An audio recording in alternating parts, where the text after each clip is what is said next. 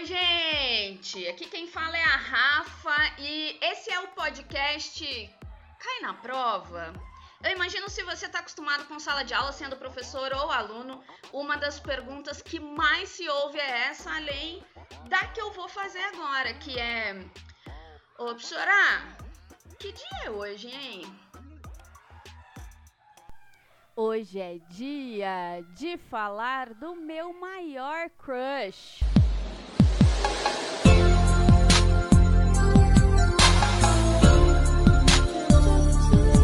Sim, gente.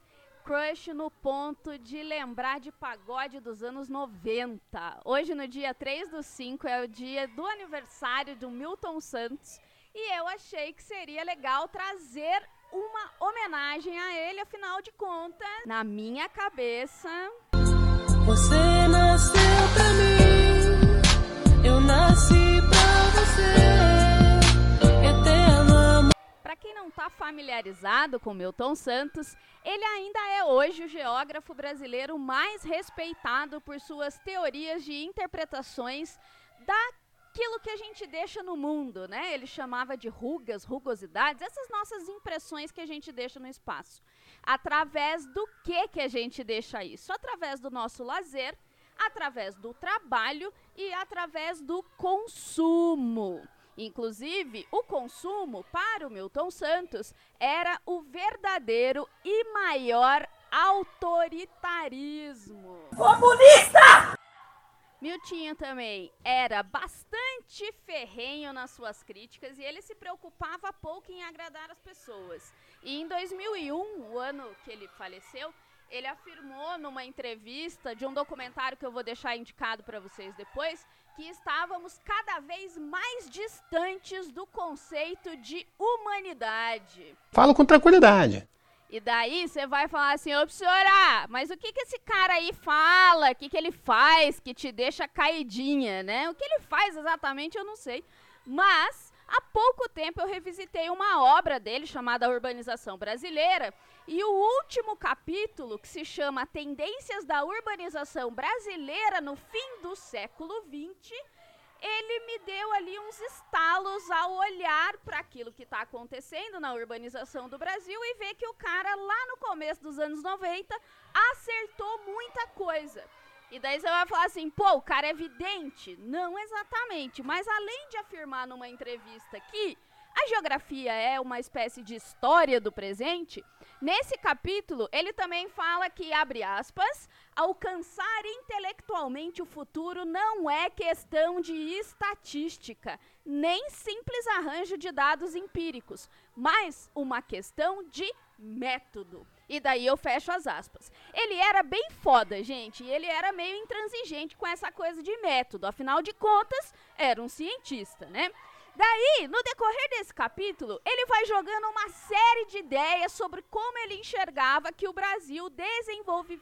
Opa! Desenvolveria o seu espaço. E espaço aqui é importante, porque o Miltinho sempre usa esse conceito. Se a gente pegar alguns livros didáticos de escrita mais tradicionais, assim. Comunista! Que são muitos, a gente vai encontrar que o mundo passou por alguns surtos de urbanização, tá?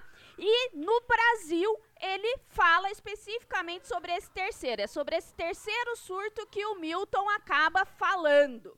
O Milton Santos defendia que no fim do século XX já não poderíamos falar em Brasil urbano e Brasil rural, mas sim em Brasil urbano e Brasil agrícola. Essa distinção é bem importante porque, ao usar agrícola, estamos falando de um tipo muito específico de gestão territorial. Agro é tech, agro é pop, agro é tudo. Nesse caso aqui, também a gente está falando de um meio técnico científico informacional bem específico. E se caso você não conhece esse termo, meio técnico científico informacional, eu conto depois, tá? Lá não é para copiar. Mas, professora, né, para de contextualização e conta pra gente o que, que ele projetava aí. O Miltinho dizia que a urbanização crescente é uma fatalidade no Brasil, principalmente por ela não ser acompanhada de planejamento urbano.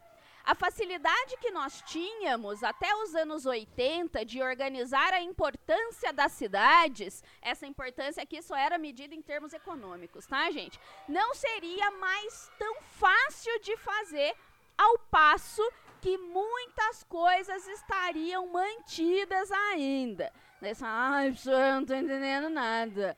Isso quer dizer o quê, gente? Que locais historicamente concentradores de infraestrutura manteriam esse status. Aqui a gente está falando especificamente de São Paulo, Rio de Janeiro e Brasília.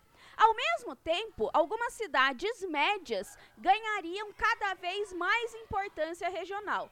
E é o que se observa em cidades, por exemplo, como Campinas, em São Paulo, Berlândia, em Minas Gerais, Londrina, no Paraná, ou Coari, no Amazonas, para ficarmos aqui em quatro exemplos apenas, tá? Essa é uma tendência que realmente aconteceu. Uma outra tendência colocada pelo Milton é que as metrópoles nacionais continuariam a se valer da sua composição e, por isso, continuariam a acolher populações pobres e despreparadas. Ao passo que as cidades intermediárias, como aquelas que eu citei ali em cima, tá? Campinas, Berlândia, Londrina, Quari, começariam a atrair cada vez mais pessoas para desenvolver um trabalho intelectual. E São Paulo, especificamente, se consolidaria como uma metrópole informacional. Essas três tendências se concretizaram, gente. É uma realidade no nosso território hoje. Mas quais mesmo são as tendências, professora, que eu já esqueci? Então, a primeira tendência é a de que a urbanização brasileira seria permanente. E foi, né, gente? Hoje a região sudeste tem o maior índice de população vivendo nas cidades. Já o Nordeste é a região com o menor índice de população urbana. Esses dados devem ter acelerado ainda mais, mas se o censo não acontecer, a gente não vai saber direito como estão as coisas. E não saberemos onde investir, e acreditem, podia ser pior. A segunda tendência é a da consolidação das cidades médias como importante polo de desenvolvimento, tá? Embora nos pareça muito natural hoje, conhecer essas cidades de referência, além das capitais, né? Quando Milton escreveu lá no início dos anos a, a 90, isso era algo que apenas se despontava no horizonte. E a terceira tendência seria a consolidação de São Paulo como uma metrópole informacional. Isso quer dizer, gente, que São Paulo teria, né, tem na real, uma influência mundial. A gente espera que ainda tenha, né? Outra tendência colocada no capítulo é que o Brasil continuaria a ser um país de municípios pequenos. E o lançamento dos estudos das áreas de influência das cidades o ano passado pelo IBGE mostra que isso é verdade. O nosso país hoje contém 5.568 municípios e apenas 12 deles são considerados metrópoles nacionais. Isso é bem significativo e mostra como a gente tem poucos lugares concentrando muita coisa. Por que isso acontece, né? De acordo com Milton Santos, como tudo nesse episódio, apesar da densificação da nossa rede de transporte, o brasileiro ainda está longe de consumir o que o sistema espera. Comunista! O número de consumidores reais no nosso país ainda é pequeno, ao passo que aumenta sem, sem parar, né? O número de objetos e de serviços para a gente consumir. Estivemos mais próximos de sermos mais consumidores, né? E é diferente de consumista, tá, gente? Sim, a gente esteve mais próximo disso, mas com a queda brusca, brusca do poder de compra e da, valoriz, da desvalorização da nossa moeda, né? Isso foi adiado mais um tempo aí. O Milton ainda coloca um parágrafo inteiro inteiro de perguntas que necessitam de muito estudo para responder. Mas, caso alguém saiba da resposta, me responda lá no Insta, porque uma me deixou muito curiosa, que é como centros urbanos mundiais de outros países influirão na nossa rede urbana. Se caso alguém já respondeu isso também, vocês podem me indicar a leitura porque eu não conheço. Para encerrar, gostaria de terminar esse bloco com uma frase do Milton Santos. Então, abre aspas. O futuro não é feito apenas de tendências, mas de tendências e de vontades. Fecha aspas. Você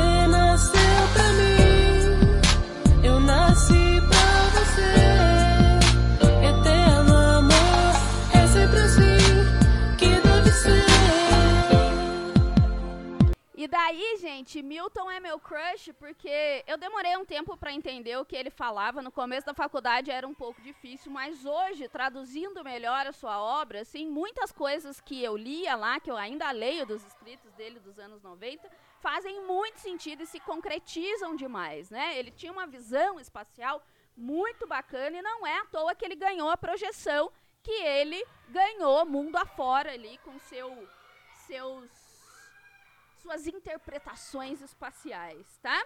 E daí eu vou pedir pra vocês ficarem aí mais um pouquinho, porque eu preciso indicar uns negócios aí pra vocês, tá? Fica aí, fica aí. Psora! Tem que copiar, Psora? Ô, Psora, é pra copiar? Sempre, sempre é pra copiar.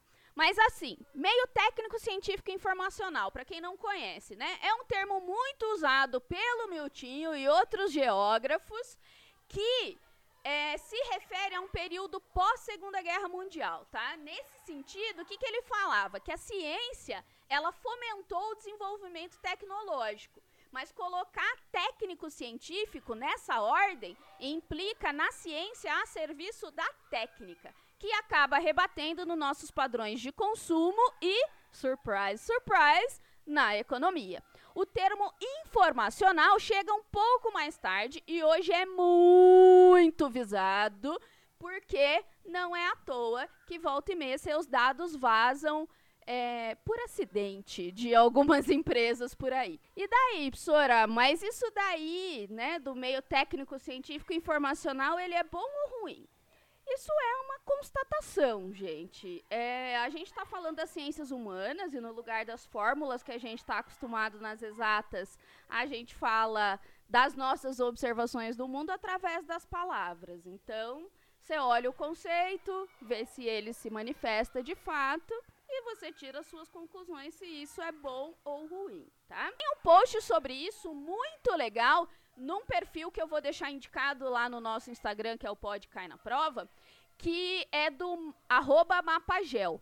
Lá ele vai mostrar como isso tá no seu cotidiano, tá? Além eu vou colocar no destaque lá em um destaque no perfil caso você tenha interesse. Fora isso, obviamente, eu recomendo a leitura do capítulo onde esse episódio foi inspirado, além de recomendar que vocês assistam o documentário que tem sobre ele disponível no YouTube aí, que é uma outra globalização e tal. Se você procurar, vai aparecer lá, uma hora e 29. Google tá aí. Agora presta atenção no disclaimer, porque ele é bem importante hoje. Mas é que você não vai acreditar, professora. E o cachorro que comeu minha lição? Gente, no o cachorro comeu minha lição, tava. Quero fazer um disclaimer de que hoje estava previsto uma fala meio atrasada, entre aspas, sobre o dia do trabalho, mas que seria adiantado para a abolição da escravatura. Eu sempre gosto de fazer esse link. É, abolição da escravatura que aconteceu, em teoria, dia 13 de 5 de 1888, porque eu acho que ela ainda baliza muito da forma como a gente olha para o trabalho no Brasil, né? Em algumas áreas ainda mais, tá? E nem só no Brasil, no continente americano de maneira geral. Mas quando eu percebi que hoje era dia do aniversário do Milton, eu passei o, a discussão, esse episódio para frente e então essa discussão do dia do trabalho e tudo mais vai vir um pouco atrasado, mas foda-se, né? No mais, Lembre-se de que esse é um trabalho independente, sem comprometimento com a chamada norma culta da língua portuguesa. E isso é proposital. Se você está ouvindo isso aí em meados de abril, maio, junho, julho, agosto, setembro, outubro de 2021, é, o micróbio do caralho ainda está nas ruas, então fiquem em casa, se cuidem e beijo até a próxima.